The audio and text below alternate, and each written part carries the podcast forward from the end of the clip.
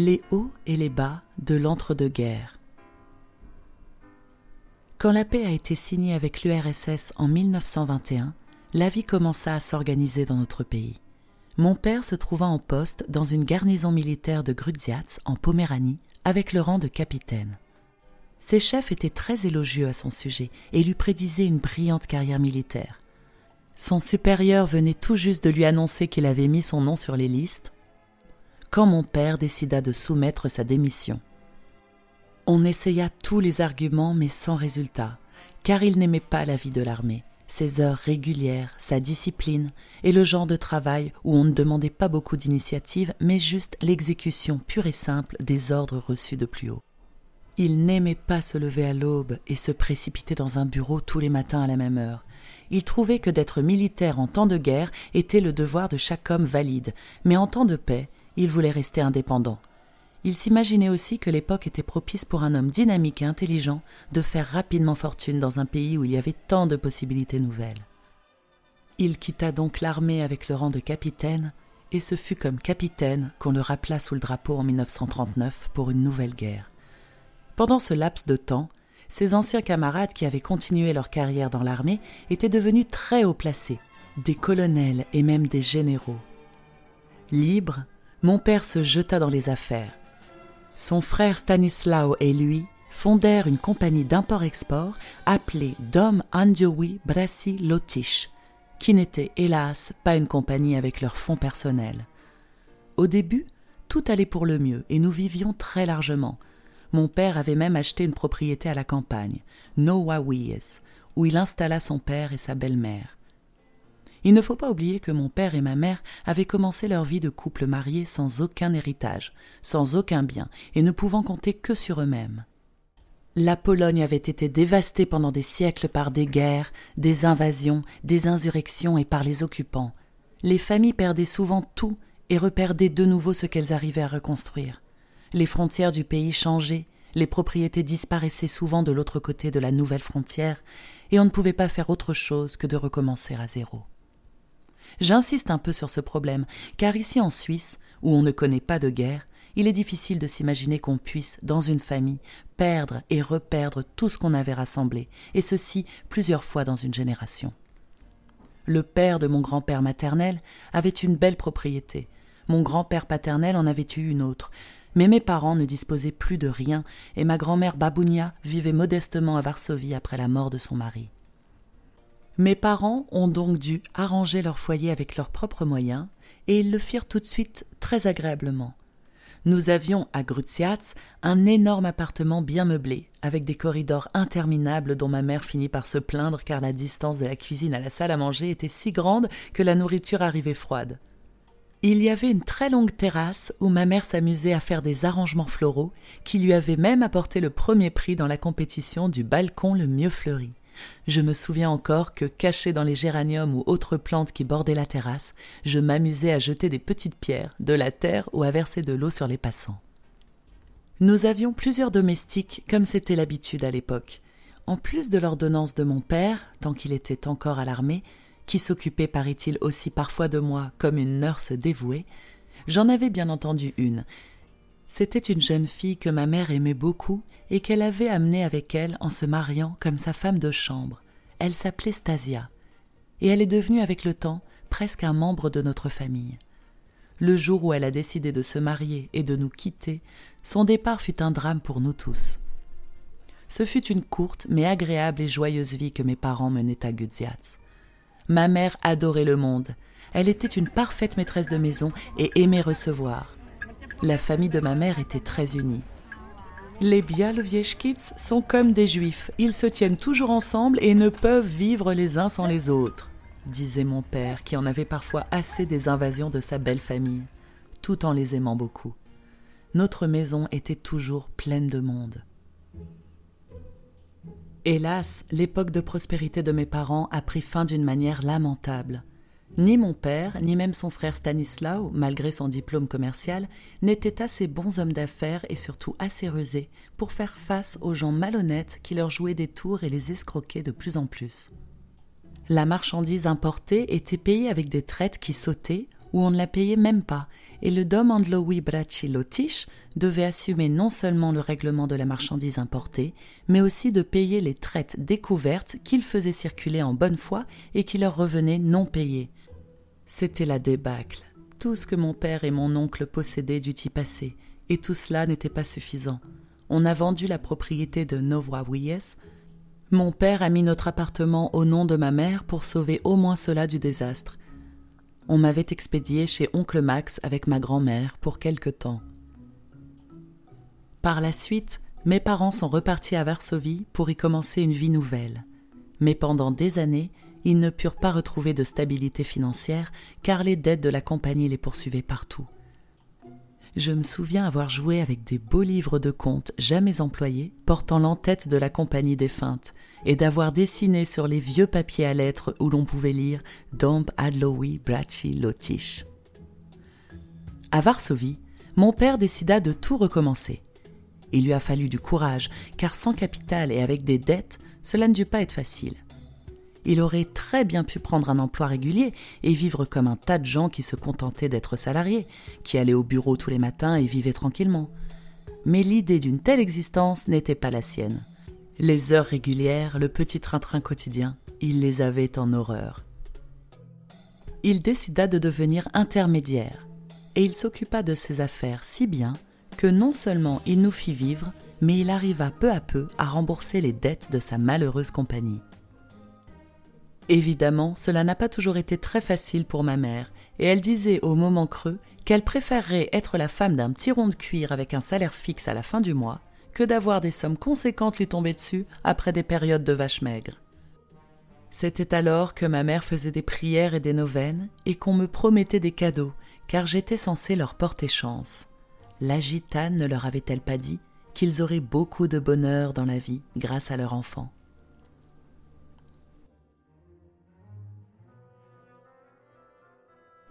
Ces mois d'attente ont dû être énervants au possible.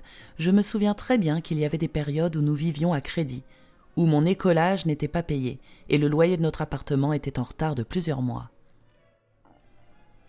Une fois, nous avions presque entièrement mangé les réserves d'une petite épicerie qui nous gardait sa confiance.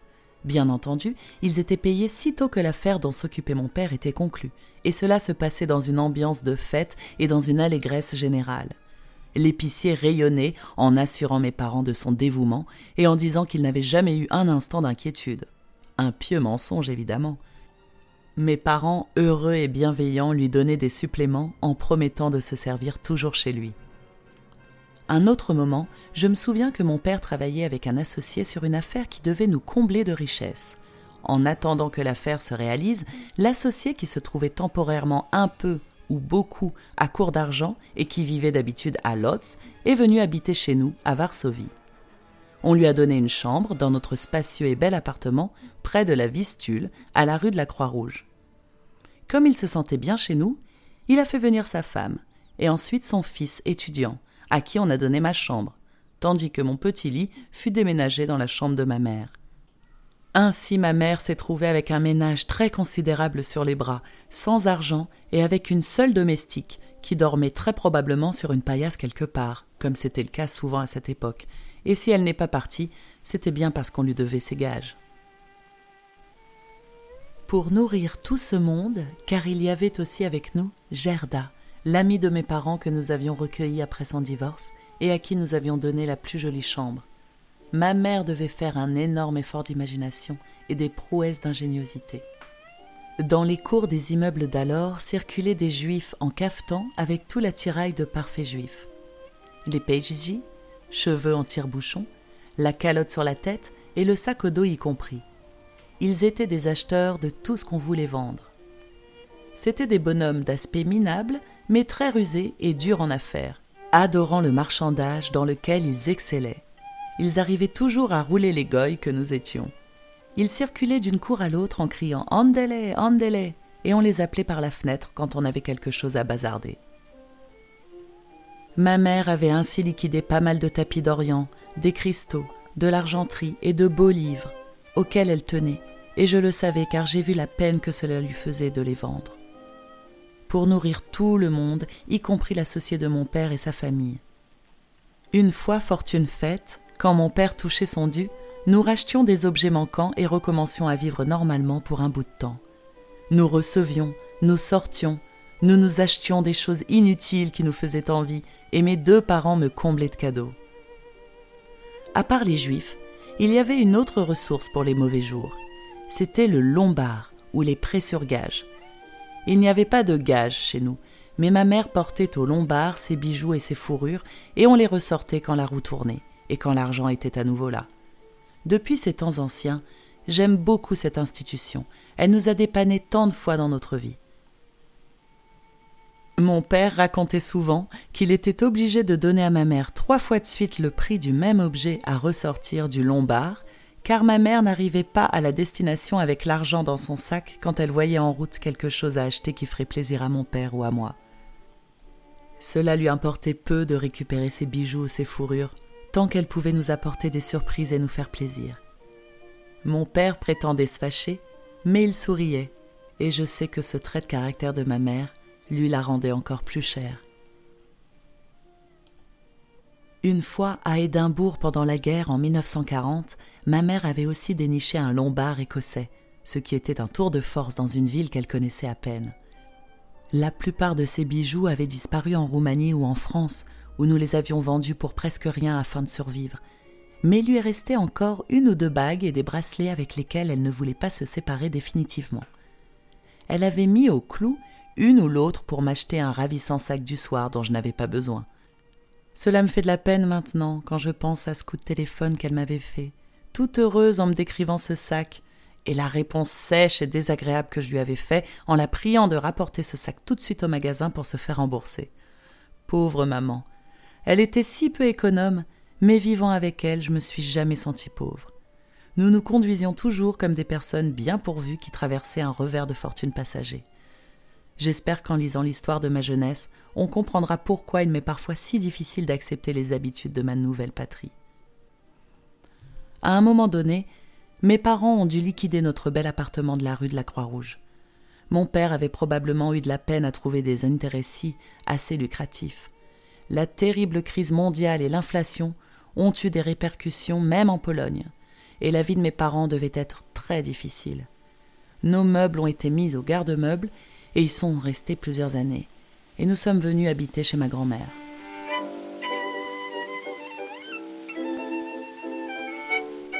Sa fille cadette non mariée, Alina, habitait avec elle. Ses fils étaient mariés et vivaient à la campagne. Oncle Max en Polésie, oncle Georges à Wawer, près de Varsovie. Oncle Stévan devait être déjà mort en laissant une femme et deux filles, Anka et Danuta. Danuta mourut à l'âge de 17 ans, tandis que Anka a fait une brillante carrière comme première femme professeure de métallurgie lourde à la Polytechnique de Tchéktochkova. Tante Jadwiga rentrait en Pologne après un séjour forcé de plusieurs années en Angleterre dû à la guerre de 14-18, circuler quelque part dans l'est de la Pologne avec le Society of Friends, s'occupant des victimes de la guerre. Quand les Quakers sont entrés en Angleterre et avec eux l'homme qu'elle aimait et qu'il avait quitté pour ne plus revenir, Tante Jadwiga est venue avec son cœur brisé et ses illusions perdues chez Babounia, comme nous tous.